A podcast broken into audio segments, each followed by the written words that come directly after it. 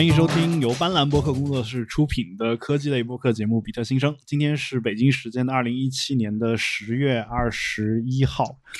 呃，然后呃，今天是我们的一期特别节目。我也不清楚这期节目会在什么时候放出来，有可能就在下一周就放出来，也有可能会再等等等一段时间啊。然后呃，今天为什今天在我就是录节目的过程当中，跟我同处一室的还有一位啊。是就是小女摄影师啊，然后在在我旁边给我拍照录像啊，然后就是我们上一期节目提到的，就之前有一期节目提到的 Venti 老师，然后他呃正在咔嚓咔嚓的拍这个拍我，然后大家听到这个声音就是照相机的声音，呃，然后所以今天我们的这个主题呢，呃，就是跟摄影有关系啊。有才刚刚提到说他现在正在呃交大是吧？嗯，上海交大。呃，对，但是对我前面刚刚看完一个那个关于上海这座城市的一座呃摄影展，然后还挺震撼的。从大概七八十年代一直到这几年的这个照片，从这个黑白的老照片到后面彩色，到胶片，到。呃，最夸张的是一个女摄影师叫瑶瑶，然后是用 iPhone 六 S 拍的，然后就是她所有展出照片全都是用她同一台 iPhone 六 S 拍的。嗯，这其实也可以看成是一个科技在改变这个摄影嘛。对，然后呃，我对我今天其实也是呃，就 Venti 老师他也是就是把。胶片和数码都用上了，然后一会儿我还打算拿我当年 自己为了装逼买的一万多块钱的徕卡，然后让他替我来 拍两张啊，因为这台设备在我手上基本上发挥不出它的这样一个最大的作用，因为我我因为我早年间用过索尼的微单，然后我自己觉得拍出来效果还可以啊，因为那个东西比较傻瓜啊，就给给普通人用用起来也没什么太大问题。自从我换了徕卡以后。价格翻了一倍不止，然后呃，但是呢，拍出来照片的效果就远远不及，远远不及我 iPhone 拍出来的这个水平啊。所以这个有时候啊，用有才的话说，这个是基本上是人的问题，它跟设备可能没什么关系。对于我们普通人来说，可能呃，iPhone 才是最好的一个拍摄的设备。不过今天既然聊到这个呃，就是胶片和嗯，哦，我已经听不到有才说话的声音了。有才，你能听到我说话的声音吗？Hello，喂，你能听到我说话的声音吗？嗯，哦，我可以。啊，刚刚刚刚断了一下啊，我我们。这一期就不讲了。这个出了什么状况就是什么状况。还在庆祝十九大嘛？对对，然后还有一个问题就是，今天我们这个节目并不是每个人录的自己的轨，而是我一个人录的两个人的轨啊，所以可能中间会有声音断断续续的这种情况啊，所以大家也见谅。那我接着说啊，今天讲到这个胶片摄影和数码摄影的一个区别。今天今天第一次见到啊呃这个 Venti 老师，他跟我讲这个事儿的时候，我就觉得啊很神奇很奇妙啊，因为他讲到。要说这个，呃，数码摄影它是由一个一个像素的点构成的啊，然后这个胶片摄影呢，它嗯，它是相当于是没有像素这个概念，就这个说法，我觉得不是很新鲜，因为我其实之前听过一些不那么懂摄影的人，他就是给我这么去描述这件事儿的啊。所以呢，我我就是，而且那个不那么懂懂摄影的人描述这件事儿的时候呢，他会告诉你说，这个胶片的像素其实是无穷大，啊，然后我当时其实是对这个说法是有点嗤之以鼻的，因为理论上讲，你任何一个相片，你你严格的一点一点分下去，最后总是能分到一个一个的这种比较小的这种点嘛。所以，而且你拿一些老照片出来，比如说我拿一个十年前的我自己的照片，就是用胶片拍出来的照片洗出来的。我会看到那个这那相片的那个清晰度其实不是特别的高，那你难难道你能说是这个那个是像素是无穷大的吗？但是今天他从另外一个角度给我解释了这样一件事情，就其实。呃，胶片它本身那个感光的那些化学材料，它也是有这个呃，它是靠化学反应去感光的，对吧？然后那个呃，化学反应的时候，它就跟那个我们普通的那个一个一个点不太一样。他第一次给我是这么说的，然后说完这句话之后，他基本上就说的是，那你这样这样这样这样那样，所以它就是不一样的，你明白了吗？啊，然后我说我明白了啊，然后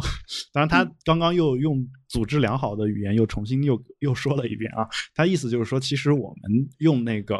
因为其实像像电脑，包括这个数码产品，它它其实是我们人工设计出来的，像计算机这种设备，那它的这个像素点其实呢，它都是有规则的排布的，而且每一个像素点与像素点之间，它其实是呃，就是有明比较明显的这个界限。就大家如果拿放大镜在电脑屏幕或者手机屏幕上放大看一下，你是能够感觉出来的那个界限的。所以你看的。那张图每一个点它应该是割裂的，但是如果你拿看的是一张胶片的照片的话，呃，其实因为它是化学元素嘛，化学元素这个溶解就是它有可能也是一个点一个点组成的，但这些点有时候可能大小本身不太一样，然后呢，点与点之间它是交合或者是融合的这样一种感觉，所以当你能够你感觉到这个呃像就是胶片摄影和呃数码摄影的那个区别，这个不一样，它有时候不是玄。学啊，不是像这个听耳机的人说我要水力发电厂的电听啊，声音比较纯粹；用核电核电站的音去听，声音就没有那么纯粹啊。所以就是他这么一解释的话，我觉得说这里面其实有一些科学道理在，但是呢。呃，不过反过来说啊，我我我个人倒是觉得说这个玄学的东西不是不是完全没有道理的。就好比说那些听这个呃耳机的人，他就喜欢用水力发电的人听，那他其实主观上就热爱这个东西。当他主观上热爱这个东西，认为这个东西好的时候，他会带着情绪去听。当他带着情绪去听的时候，其实呃其实其实他享受到的其实就是更好的音质，哪怕那个音质没有区别，因为他有这个主观能动性，所以。其实啊，这个主观能动性也是今天今天跟我们的摄影师交流，他说出来的一个词，就是有了这个主主动性的以后呢，其实他能够改改善出这个整个人的，就是他的体会的那个。情感肯定是更更加强烈的，就你用心去去听一个音乐和你漫不经心的去听音乐，肯定还是有一些区别的，啊，就有这样一种感觉。所以，呃，他今天讲到这个数码和嗯，就是电子的那个数码和这个胶片的摄影这样一个区别，那我觉得其实从科学上讲，首先有道理。其次呢，我最近的一个思考就是，其实并不那么排斥玄学的东西，尤其在艺术领域，你不能排斥玄学的东西，因为艺术这个东西本身跟人的感情和情绪本身是分。分不开的，呃，然后我又听不太清楚 有才有才的声音了，那我我就一个人在这儿再自言自语一下。其实我我想问有才的一个问题是什么呢？就是，呃，我我在想一件事儿，就是我们用胶片照拍完照，然后把它洗出来，然后再把它扫描到电脑里面去，或者再用数码相机把这张照片再拍一遍。呃，有才，现在又能听到我说话了吧？对吧？然后，嗯，对，嗯，然后就是又断了。然后就是，我想问的是，呃，其实我有一个问题啊，就如果你现在有一张胶片洗出来的照片，我用扫描仪给你扫一遍，放在电脑里面，你能感受到胶片的那张照片和这个扫描件之间的区别吗？嗯，可以。那这这是我前面和朋友在讨论的问题，他说。其实你拍的有些照片，我偶尔还是挺喜欢玩那个 Instagram 的嘛。那他说我的有些照片，其实就如果打印出来做成胶片的话，其实也会不错。嗯，就是如果贴在墙上有一个很好的那个灯光去做展示的话，也应该不会太烂。但是我还是没有太多自信。嗯，它其实呃，像这种东西可以看出区别，就跟纸书和那个 Kindle，就哪怕我再喜欢 Kindle。但是呃，你摸指数还是能摸出和 Kindle 之间最直接的区别嘛？对，那其实其实我现在也在好奇一件事儿啊，就是对我来说，比如说现在很多用胶片拍摄的人，他也不会把那个照片用相纸洗出来，他是用胶片扫描扫描仪把那个直接扫成电子版，然后那个版本对，因为成本嘛，对，就。就那个版本，在我看来，其实很多人他是没有办法特别好的跟胶片的那个就是成像质量也好，或者从艺术角度去看，它客观的是，我觉得是没有办法看出区别来。我个人觉得这种区别其实还更多的就是在这个主观上面啊，主观上面。就是你你看照片的时候，你两两三张拿在手上并排往那儿一放，它就是两三张照片。你在电脑上看照片或者手机上看照片的时候，通常你只能看一张，或者说电脑哪怕屏幕大一点，也就是两三张，你永远到不了那种一大堆照片然后铺在床上，你随便一扭头就能够看到另外一张的那种感觉，对吧？然后这是对，这都是所谓的仪式感的缺失嘛。对。啊，当然仪式感有时候还是跟房子大小有关系。然后这个，这个还是挺重要的。那如果我自己也去办个展的话，那其实我的作品再烂，他们也可能会 认为是我个人的风格。啊，对，是。对，而且其实再退一步说，所有在社交网络上一直在持续在分享。包括在 Instagram 上的那些相机，这就是一个人人都可以是，或者说人人已经是摄影师的时代，而而摄影师这个呃所覆盖的这个范畴，我觉得也一直是在进化的嘛。嗯。对，所以你你刚刚说的那种把 Instagram 打出打成照片的那种机器其实是有的，然后我在台湾其实见到过一台，嗯，我当时看到了之后就登录了，其实不用登录账号，你只需要只要你的账号不是上锁的，你是你直接搜你的用户名就能找到你自己的照片，找到自己照片之后，你直接点那张照片，它就可以给你打印出来，然后你还可以挑选那个相框上面、相纸上面写一些什么样的话等等，就我打印出来一张之后呢，我拿在手上看那张纸的时候。和我看屏幕上那一张的时候，其实确实有区别。然后我又手里拿着那张纸，那那张相纸，然后手机又对着那个屏幕拍了一张照片，相当于说我我做了一个这种对比。然后，但是对比的这一张呢，又是一个电子档，我又发到了这个 Instagram 上面。就我当时其实心里面也在想的是，这两个东西它的那个区别到底在什么地方啊？但是。呃，有时候你真的是很难用语言去形容，因为有时候那个其实就是一种怎么说呢，就微妙的感动，就好比说你，我不是我没觉得感动，你没觉得是那就是一个惯性，是吧？对，我觉得，我觉得这就是我们就这些年自己所形成的惯性，就是从小你知道，呃，难道你不觉得这种惯性很感动？是真的要。我我们在记忆里面，你当然是美好的。就从小，我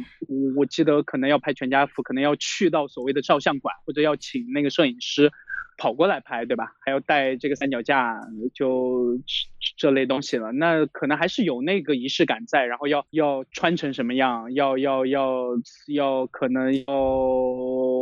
还要化下妆，对这类事儿。然后到后面，到我中学时候，其实到我。初中还是高中已经有了第一台，我那时候还挺喜欢听那个五月天的嘛，然后有了第一台自己的那个卡片机，呃，那个牌子是从台湾过来的，就是他们先做的，应该是在大陆做的第一个代言，叫这个 BenQ。那可能他们现在已经不出任何的相机了，对，然后嗯，可能现在是做投影仪或者其他的东西了。但我还记得我当时刚拿到那台只有五百万像素，呃，然后存储卡是一百二十八兆，大概每拍每拍几十张照片，然后存储卡就会全都满。嗯，但是我仍然觉得就是从重量和和和和自己的。拍摄体验上来讲，我当然还是更愿意使用这个卡片机，或者现在还有很多人在用的这个 DSLR，或者是这个更进一步的微单了。就是我最近就会发现会有这个我自己心理上的区别，就是呃，特别是在街上去街拍的时候，你知道很多时候会出现这个偷拍或者。抢拍的这种情况嘛，对吧？嗯，那在不经过对方 所允许的这个状态下去拍，如果缺少了对方也认可的这个仪式感，这是一种互相的这种共情了。就是，嗯，你拿一台手机在拍别人，然后会让对方觉得你不够尊重，你懂我意思吗？哦，但是，呃，对，就是你如果拿一台很郑重的，特别是那种长枪短炮的那种东西，你知道吗？啊。然后可能对方也会觉得，嗯，这张照片即使他可能这辈子也看不到你拍，就是在你相机里的他具体是什么样，但是他但是在他脑海中辐射出来的你拍的他的照片，一定是一张很专业的。就是这种我和朋友有去讨论过，可能在这方面我觉得在心态上会有点差别。而在目前，我觉得我自己呃心理障碍已经完全不存在了。啊，然后最大的技术障碍是现在所有的数呃所有的这个手机拍照的快门速度都太慢了，就抢拍的时候速度不够快，就是我按下快门那一刹那，呃，就会出现这个问题，就很多全都是这个很模糊的照片。那可能用 iPhone 的人会好一些，呃，有这个有这个叫 Live Photos 的功能嘛？那呃，它就是按下那一步，那前一点五秒，后一点五秒，加起来这呃三秒多钟，再加按下快门那一瞬间所取下的那个叫 K frame，那在这大概十五张到二十张中间的相片，你可以在后期。去选中间的任何一帧作为你想呈现的那张最主要的照片嘛？那这个是我觉得我现在最没有心理负担的，就是我随时随地我拿去 iPhone，我知道我拍下的是前一点五秒和后一点五秒，然后拍完以后再去选中间的一帧，然后这种其实。远比我在中间去挑，就就是在用这个单反，我现在还会拿那个索尼的 H E R Two 来拍，可能更多是为了它的这个景深或者其他什么东西吧，但是还是有仪式感的，对，还是有仪式感的，但是仍然，嗯，最好的相机真的就在我们的口袋里，对，这个尤其是从 i iPhone 七以后。呃，芯片的性能足够强大以后，可能这个更显而易见一点。但是到目前，嗯，我不会觉得说用手机和用单反拍出来，在情感上我有任何的区别对待，只是说。仪式感上可能对一些人还是挺重要的。呃，因为其实我们的情感，你说到惯性，我觉得跟我说的不矛盾。我们的情感和嗯我们过去的这个交流是，就自己的历史是有很大关系的。就是你比如说你看到纸质书，为什么有些人会感动，有些人不会感动？因为有些人根本就没见过纸质书啊，他这种人比较少。就是比如说 BB 机，今天也聊到这个话题。你你现在给你一台 BB 机，我也不会感动啊。你你你难道不会想到你当年拿 BB 机的那段时间吗？呃，不会啊。你不会是吧？不会啊，太无情。不会，因为那个体验太差了吧？就是你收到一段文字信息，然后要要赶紧去找一个这个公用电话亭去回电话，你不觉得那是件很蠢、很低效的事情？我你你不觉得任何你不觉得每一件浪漫的事情都很低效吗？浪漫可以很高效啊！怎么高效的浪漫？我觉得当不是当你和一个一个就是这是相对论嘛？就是 爱因斯坦解释相对论，说这个相对论就是就是一一五分钟的时间长和短，就是在于你你你身边是你是在一个漂亮的姑娘旁边，还是在火炉旁，对吧？对，我觉得我我最近就是和朋友，所以你高效浪漫这个事儿就本身就就时间嫌短，然后你还要高效浪漫 这事儿，我觉得就会有两种摄影师嘛。那我可能是后面一种，就是还没有突破自己真正的那种。不介意其他人怎么看我拍他时候的这个状态，嗯，就直接去拍的那种人。那我就有这样的摄影师朋友，就是他觉得我的很多照片就是他们圈内所谓的糖水照，就是拍的没有太多的情感倾注，或者对他们来讲，从一个呃观察者的角度是看不到太多的拍照人的情感的。这我不认同，但是我可以接受这样的批评，就是他觉得我离得还不够近。那我离得近呢，我自己又突破不了我自己的这个。所谓的心理障碍，那还有呃，你有长枪短炮，变焦是朋友，但是呃太累了，你不用离得太近，太累了，真的，扛个大炮就那个那个不是你你。你在构图的时候，你直接靠镜头去拉近以后，其实拍起来的也没有太多感觉了。嗯，但是对，但是这个真的要不是靠近一点。这但这个是你最自然的情绪嘛？因为因为你的情绪里面带着一种你不敢接近他的这样一种表达。你把这个话跟你的摄影师朋友说，你说这张照片它体现了你一种不敢离近拍这个人，又想把它拍到构图完美的一个状态，所以我必须拿一个焦距比较长的照相机。然后推到他身边去做构图，啊，然后这反映了当代社会的这种人与人之间隐私的那种对对方隐私的疏离感是吧？对那种那种感觉。然后你你把这一分析，他觉得你好专业啊！我靠。然后再接着拉回我前面说的第二种摄影师，就是呃，一种是可能。就真的是用长枪短炮，就不管是出于这个练习，还是想用量去取胜制，就是他会可能一天拍几百张或者成百上千张这种，然后从里面可能修几张出来，然后作为这个可以做这个商用啊，或者有其他的一些这个目的。然后第二种就是当他按下快门那一瞬间，他就知道他记录的这张照片是可以被出版或者可以。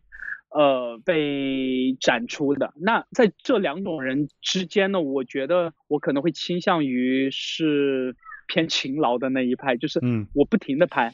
然后我我大概现在每天从拿到八 plus 到现在每一天大概我看了一下，呃，当天的备份，就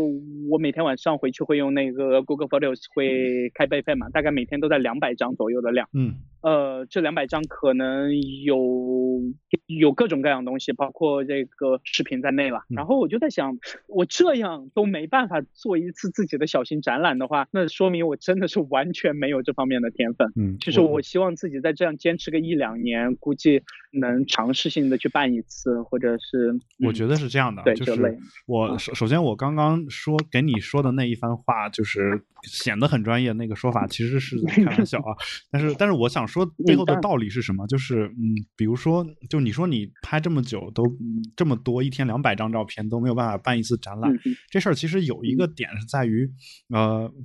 对于对于艺术这。个事儿来说，就是比如说我第一次用数码相机拍的这个照片，我不管拍的多烂，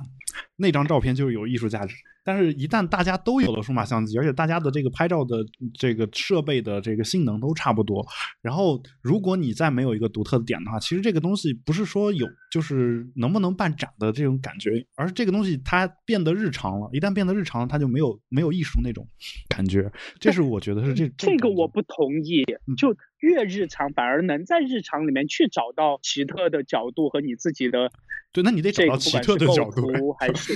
呃，也不一定奇特吧，就是要有自己的自成一派的那一套的东西嘛。那其实套用你前面的这个理论，就跟 很多时候我不确定，因为我没有一个呃第三方的人来给我做一些比较中肯的评价嘛。那你太不自信了，就跟艺术家从来不这样。对，所以说我永远都成不了艺术家。那呃，就跟套用前面的理论，就跟我们古代或者说这个民国时代很多所谓的这个大家什么之类，其实到现在看回来，是不是因为当时很多人没有条件接受教育，或者说根本就没有条件看那么多书，所以说根本就没有条件去说那些话或者去写那些东西，而导致这些人会被后来人记住，而不是因为。我觉得我们这时代就是比他们那个时代要牛逼在这，就所有人都可以在一些地方平等的去去做一些事情，然后在在这些平等里面去找到自己的这个不同点，就和这个现代的商业社会成型其实是有一个异曲同工之妙的，就是在竞争越激烈的这个红海嗯里面，可能才能找到你竞争就看似竞争越激烈的点，嗯，那说明这个行业的钱其实是越多的嘛。那钱越多，你为什么不去赚呢？你赚不到，绝大部分时候是因为你烂嘛。对，我是我是不针对任何人，我是针对任何人，但我办不了展，只是因为我烂嘛。我问你一个问题啊，就是这个，嗯，比如说，呃，莎士比亚活到今天，他的书能卖得出去？就比如莎士比亚，他不用这个，确定就是这个名字，就是他不用他自己的名字。我怀疑在他那个时代，他不写他的那些爱情悲剧，所有东西也会有其他人写。然后他到现在，他也只是在干重复的事情，所谓的站在巨人的肩膀上嘛。我我的意思是什么呢？我的意思就是说，呃，嗯，一方面你说的是有道理的，就比如说我，就顺便插一个我们这次拍摄的广告 Decade Graphic，这个我。我一直的观点就是，你十年以后再看今天今天拍的任何东西，哪怕它是烂的，你从历史的角度回过头去看，它就是好的，它就是有艺术价值。这是一方面。另外一方面就是，呃，嗯，你刚刚说的，从来都是这样。对你刚刚说的一个，发现古人用的一个夜壶都能放到博物馆，这不是？恰好就证明了这博物馆它不一定是艺术价值，有可能是历史价值啊。这个事儿事儿是另外另外再说的啊。我的意思是什么呢？就是说，嗯。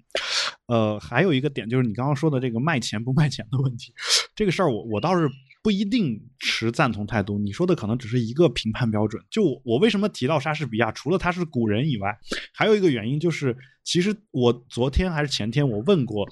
所我就我做了一个培训，是讲怎么写一篇文章的这样一个培训，然后我给他们我就问他们一个问题，我说你们都觉得莎士比亚是特别牛的人吧？然后没有人不同意啊。然后我我就问他，我说你们。看莎士比亚作品超过三本的人举一下手，包括中文的，然后没有一个人举手。然后，嗯，那可是二三十个人的一场讲座呀，对吧？然后就是是是我在我在我们公司做的，我相信我把这个数量降到一本啊，顶多也就是有一些人看过《罗密欧与朱丽叶》，这是。基本上就是这么一个一个感觉啊，或者是我们高中学的那个什么威尼斯商人啊什么的，初中学的这种，他也有可能没有看全本，就只看了课文。就为什么呢？就是因为，嗯，就这就这个，我想类比的是一些专业摄影师觉得你拍的那个片儿是糖水片的那个感觉啊，就是李敖骂琼瑶说你写的那个东西不关心民生疾苦，一一个一个意思。我觉得就是糖水片之所以叫糖水片，之所以有人拍，那肯定还是因为有人喜欢。但是呢，你。作为一个专业摄影师的话，就糖水片这个东西对他们来说可能太初级了。就就好比说，我不觉得哎，我是反正。啊，所有照片的目的都只是为了记录的话，其实我不会向他们去区分糖水和非糖水，因为我觉得这个没有区分，而是证明他们他们区分不了的。我的意思是说，就是有些事情它没有明确的界限，但是它它是有一个朦朦胧胧的感觉的。就比如说，你觉得某些东西太俗了，就是这东西你你你你三岁就玩过了，或者是什么长时间就玩过，这东西你觉得这东西不酷。比如你现在听五月天的感觉，就。对吧？我还是觉得很酷啊。呃，你还是觉得很酷？OK，棒棒棒的。OK，然后代表台湾人民，这个这个，对他们要是开演唱会，我你还是会去，还得买荧光棒，然后下面跟他跟他去去去，快去去去去。不知道不明了，不想要，为什么？我的心。像我唱 K，我跟大家讲个故事，我跟大家讲一个故事。我我我小的时候家里面不不让我玩摇滚乐，完了，我估计今天这一期节目会被五月天的粉丝骂死啊！其实我也我还挺喜欢五月天。然后，然后 对吧？你这个深藏不露了。对，然后我我想说的是什么呢？就是说，呃，写严肃文学的人，他有时候可能看不太喜欢通俗文学，但是通通俗文学的受众却是最最最大的，也是最卖钱的。就比如说倪匡写的东西会被一些严肃的文学的人骂，啊，甚至。喜欢他的人也会觉得他写的烂，这好比说，我也我看有些糖水片看着也很美好，但是你要让我跟一个艺术家讨论这片子拍的怎么样，我可能也会跟他一块骂这个东西烂，因为我没有办法。你说我喜欢倪匡的小说吗？我觉得喜欢，但你说这个书我我看下去之后，我觉得他确实也很吸引人，但你说他真的有什么文学上的成就？就某一些小说，他确实没有。我不是说他都没有啊，但某一些小说写的确实是为了当时为了赚稿费那么随便那么写的。那今天今天就是跟我一块儿拍照的 Venti，他说他其实有时候会呃会觉得说他拍完照片连钱都不要啊，就直接给修完图就给对方。为什么？因为他按照要对方的要求去修这个图，他觉得就。那个审美不对，就是你知道，就是有一种就是被网红啊什么的这种影响的那种感觉，就大家都是喜欢修成那种网红的脸，或者是那个光啊，或者是那个嘴或者那个眼啊等等等等，就是会有那种样子。然后他觉得其实这个人很自然的时候是特别美的，但是对方在要片子的时候就让他修成他。他认为就是 Menti 自认为他不不自然的那个样子，所以经常就是修完片子你拿走吧，然后我不要钱，会有这种情况。那呃，其实那些人要的是什么？那些人要的其实也就是他们自己的糖水，就是就是我的感觉是这样。所以呃，所以这就是这个我反而觉得不太认同，因为这说明他还没有认可彻底认可自己的商业价值和尊重这个商业规律。就商业和艺术本身它是有有有冲突的啊，它本身就有冲突。我觉得乙方让我去做的话，那我就去做，只要不署我的名，他让我怎么做都行。你可耻的成熟。就你这是这样一个人吗？我在节目里面听不出来。对，比如说现在如果有一个外包团队，非得强行让我，比如说给他们图标上加一个什么双十一，或者说就在 iOS 十一的时代写一款 iOS 六的设计的 App，嗯，我可以做呀，可以、啊，可以做是吧？但是你肯定会收、收一些多收一些钱以补偿你的心理损失。呃，我不会啊，你不会是吧我？不会，还是说你觉得我我做了，我觉得很恶心？我不 呃，我也不会，不是你你刚刚说的我是早就过了这个阶对段了你刚刚也说过一个事儿，就是不署你的名嘛，对吧？嗯，对，对吧？这这个事儿其实很重要。这事儿对于艺术家来说，他不署他的名，意味着这事儿不是他的作品。呃，我本来也没有认可他是我作品，只是我花了自己的，就就我对，所以其实是。其实是你自己心里也不愿意那么干，但是你为了挣钱又妥协了，嗯哼，对吧？呃妥协，嗯妥协这个年年有，只是今年特别多而已。OK，好，好吧，那我们今天 节目就录到这儿，然后 感谢大对，家在的同期我已经在交大边走边拍，拍了大概七八十张照片了。对，然后哎，手机的多哇全是落叶，多任务处理啊，特这个别漂亮。北京这边也也特别漂亮也是也是落叶啊，然后呃北京今天还有雾霾，然后 很痛苦的，啊，好吧，然后我北京一到这个季节都是这样子，嗯去去去找那个任宁他们去喝潮汕砂锅粥，因为平时就他们那个砂锅粥特别大份，嗯。然后基本上要两三个人或者三四个人才能喝一份，嗯，所以说就会我平时一个人去或者两个人去就会比较麻烦一点，但今天他们来了，我觉得我得去尝一下。嗯，不错，啊、这个任宁就是我们另呃外一档就是有台的一个主持哦对啊在然后上面推荐一下，他们上周刚发布的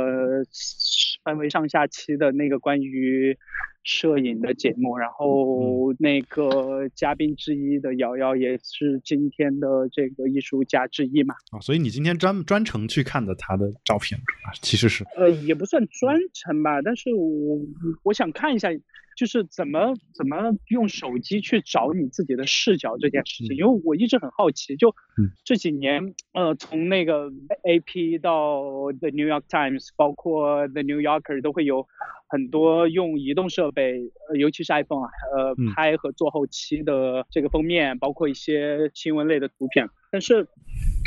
我总觉得和个体去找视角的那种艺术的角度还是有挺大区别的，然后还是挺感动的，看到一些看到一些构图，确实让我挺吃惊的。嗯但是我我年年都换新 iPhone，但是年年都没拍出过他他他能嗯拍出的那些照片。对，所以我我现在觉得就是我今年也没换，嗯 我要像他他们一样生活。但我也没嗯见你能拍出那样的照片。然后我没有拍照片，你你跟我说过一些财富自由的同学们，现在都还在用 iPhone 六，那我觉得我可以对可以朝着那个方向努力一下。呃，OK，嗯，对，然后因为迁移的成本还是挺高的。对，然后就是呃，我估计再跟你聊下去又得再聊半个小时，我们今天节目就先哎，啊对，啊节目结束，在我在节目结束的时候拍的那个交大的江泽民题字的纪念碑，嗯好，这张图片我会 PO 在我们的官方的 Instagram 上。他提的是什么字？呃，就最近又哎刚出来一下嘛，对，就是刚刚又哎，我忘了，我嗯走进去看一下吧。啊我全民健身力我之前记得了，哦，是不是？是是是是什么？为祖国学习什么之类的？稍等，为把祖国建设成新时期社会中国特色社会主义的社会而奋斗，嗯是不是？啊，等一下，嗯，交大是吧？交大一定要为中国的交通事业 做贡献。呃，这好像是某一个某一个中央领导在西安交大讲话时候的一个继往开 来，勇攀高峰，把交通大学建设成世界一流大学。而奋斗。江泽民，一九九五年十二月八日。啊，九哦九八五啊，不是九哦九五年是吧？九五年那就不是了，九五年是二幺幺嘛，二十一世纪的世界一流大学，二幺幺。OK，OK，嗯那这期节目就先到这儿，好，先到这儿，然感谢大家也感谢那个 Decades Graphic，呃，嗯之前在上海帮我拍的。啊，我我那个我我这位摄影师特别好派他也去给你